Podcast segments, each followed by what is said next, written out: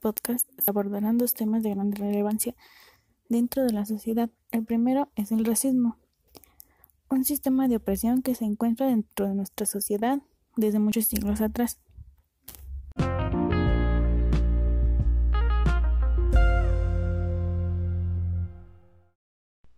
Para dar inicio, definiremos lo que es un sistema de opresión. Es el acto, ya sea de una persona, una actitud o de una comunidad, en el que se puede hacer cualquier tipo de violencia, ya sea física, psicológica o verbal.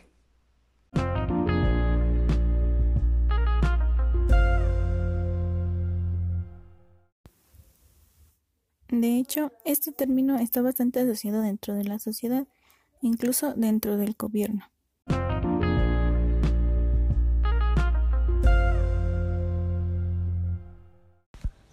Bueno, ya que tenemos la definición de opresión, ahora hay que definir el término racismo. Según el diccionario de Real Academia Española, el racismo es definido como la exacerbación del sentido racial de un grupo étnico que suele motivar la discriminación o persecución de otro u otros con los que convive y que habitualmente causa discriminación o persecución contra otros grupos étnicos.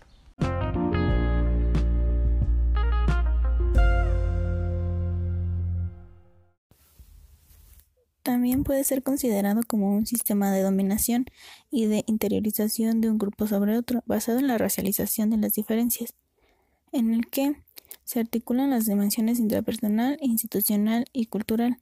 Se expresa a través de un conjunto de ideas, discursos y prácticas de invisibilización, estigmatización, discriminación, exclusión, explotación, agresión y despojo.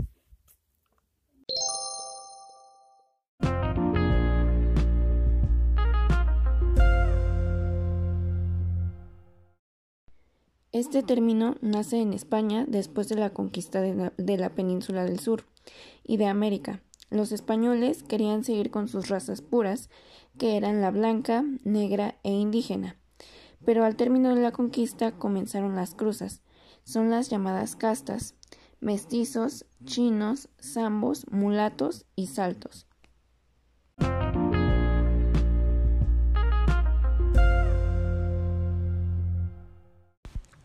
Este sistema racial que mencionas influyó demasiado en América, haciendo que se hiciera un sistema jerárquico de estatus sociales, en donde el hombre blanco iba en la parte superior y la mujer negra en la parte inferior, que con el paso del tiempo no ha cambiado mucho.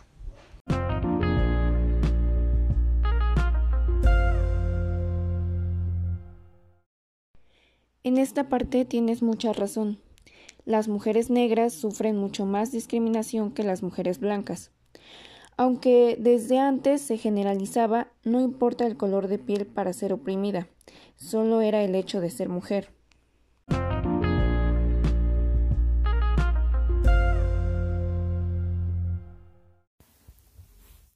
Este hecho aún lo vivimos, ya no tanto como antes, pero aún se sigue viviendo, y más en las comunidades indígenas.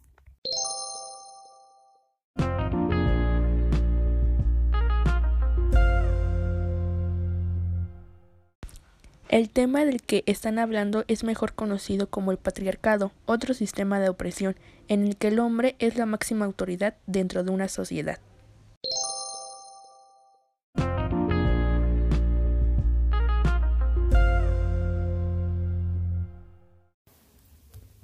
Este dominio y liderazgo por parte de los hombres en las sociedades primitivas implantó simultáneamente un orden simbólico mediante mitos y religiones que reprodujeron aquella superioridad como una única estructura posible.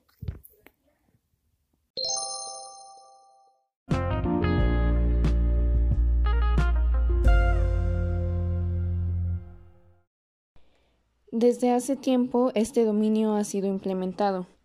Al inicio, los patriarcas fueron considerados jefes de las primeras familias hebreas. Luego pasó a ser el nombre de una jerarquía eclesiástica de la Iglesia cristiana primitiva.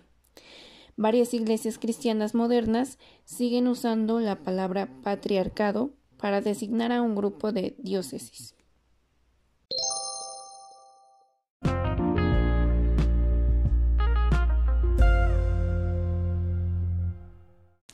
Este sistema de opresión lo podemos ver, como dices, desde la iglesia, pero también lo tenemos presente en nuestra vida cotidiana, como en el hogar. Nuestras mamás son oprimidas de esta manera y nos parece muy normal.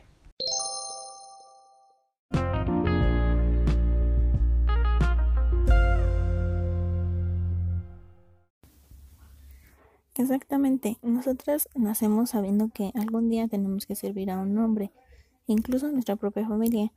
Desde niñas nos inculcan que hay que aprender a hacer de comer, aprender a lavar, hacer quehaceres domésticos. Incluso algunas niñas las obligan a aprender a coser, tejer o bordar, que era la costumbre de antes. Se podía decir que antes las niñas estaban obligadas a aprender a coser para hacer su propia ropa o hacer la ropa de sus hijos, ya que no tenían los suficientes recursos que ahora se tienen.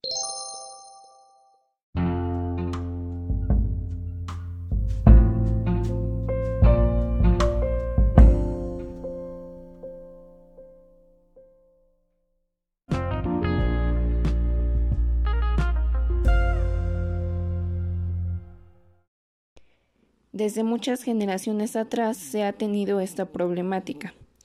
Las mujeres tenemos que atender a un esposo, a unos hijos. Muy pocas veces podemos cumplir nuestros sueños de tener una profesión o de ser independientes. Lo que me alegra mucho es saber que ahora las mujeres ya podemos hacer más cosas. Nada nos impide cumplir nuestras metas.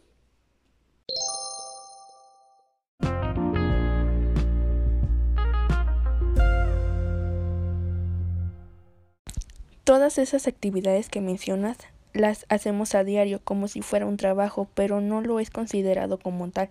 Para todos, los quehaceres domésticos son obligaciones de las mujeres. A diario tenemos que hacer de comer, mantener limpia la casa y cuando hay niños cuidarlos, tenerlos limpios, ayudarles a sus tareas y cuando un hombre quiere ayuda a estos quehaceres la sociedad lo considera como mandilón, como se dice vulgarmente.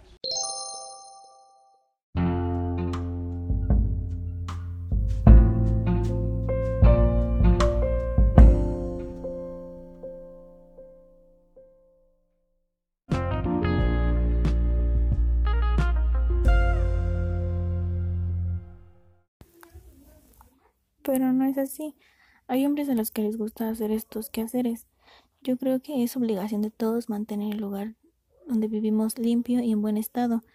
Todos debemos cooperar y aunque sean hombres no se les debe de considerar con este término, ya que todos vivimos en este lugar y para es un bien para todos, no solo para las mujeres.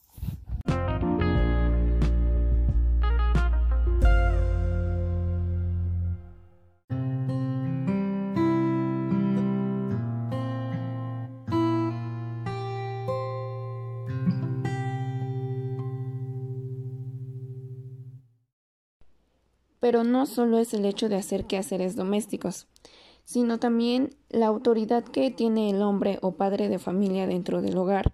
Por ejemplo, una mujer quiere dar una opinión, su esposo no la deja, los hijos reproducen esta conducta,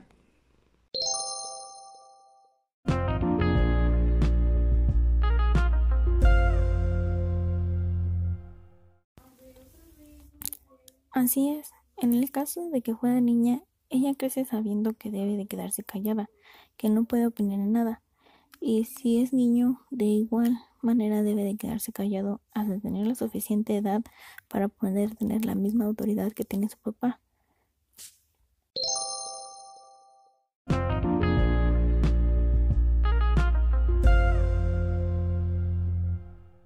Un teórico que aborda un poco este tema es el francés Berstein, el que dice que el sistema educativo, en este caso dentro del hogar, menciona que el conocimiento refleja el poder.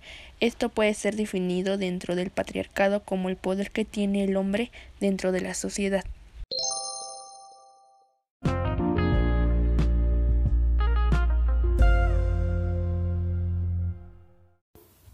Gracias al avance de las diferentes ciencias y el retroceso progresivo del oscurantismo social, moral y religioso que desde el último cuarto del siglo XX se tiene dentro de la sociedad, existe un estigma asociado con el que se describen a sí mismos como racistas.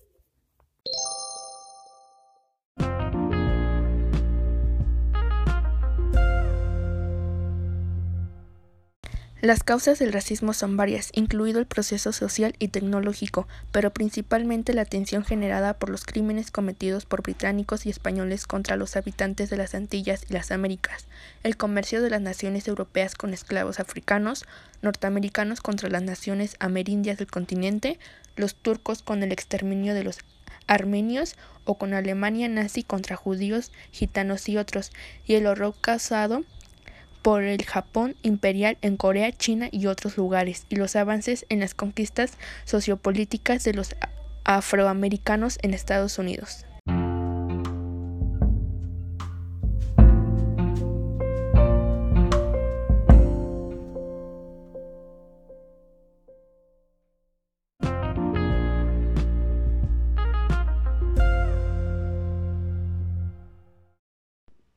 Pero gracias a las leyes que se han ido implementando se ha podido combatir este problema.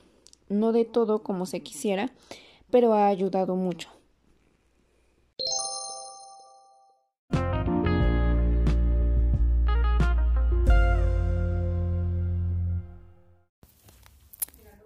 Y con el tema del patriarcado, lo que ha ayudado bastante es que las mujeres han levantado la voz ante esta opresión que hemos vivido durante muchos años. Ha ayudado a que más instituciones, por ejemplo, de gobierno o en los trabajos, den más oportunidad a las mujeres y ya no se vean tan inferiorizadas como se han hecho desde antes.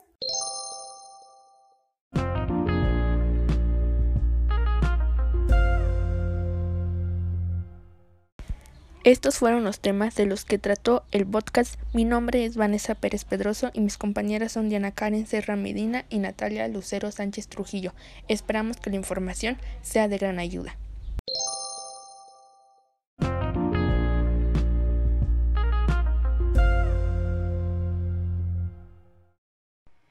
El autor que mencionas tiene muy buena información. Él se basó en la teoría de la reproducción de Bourdieu quien estudiaba los sistemas de educación que Karl Marx planteó.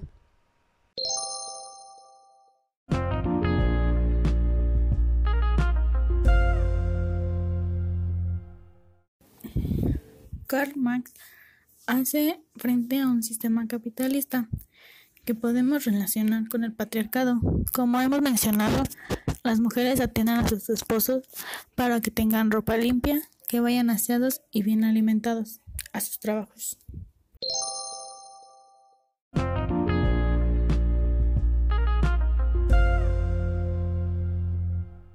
Esta parte tienes razón. Los esposos que atendemos, a quienes les damos estas atenciones de tener una comida hecha o incluso la ropa limpia, alimenta a un sistema capitalista, ya que al llegar así a sus empleos generan más dinero para las empresas.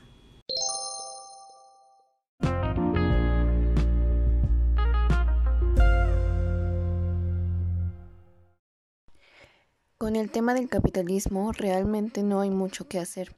Mientras las empresas no dejen de contratar obreros por poca cantidad de salario, no se podrá hacer mucho.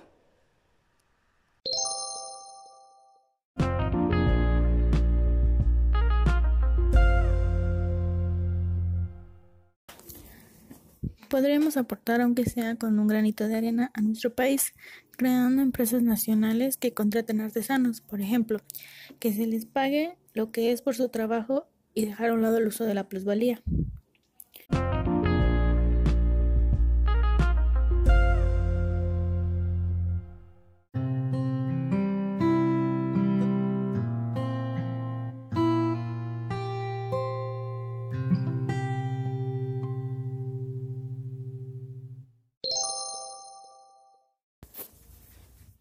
Trabajo fue realizado en la materia de Sociología de la Educación en la licenciatura de Pedagogía en la Universidad Privada del Estado de México, plantel Ixtapaluca. Gracias.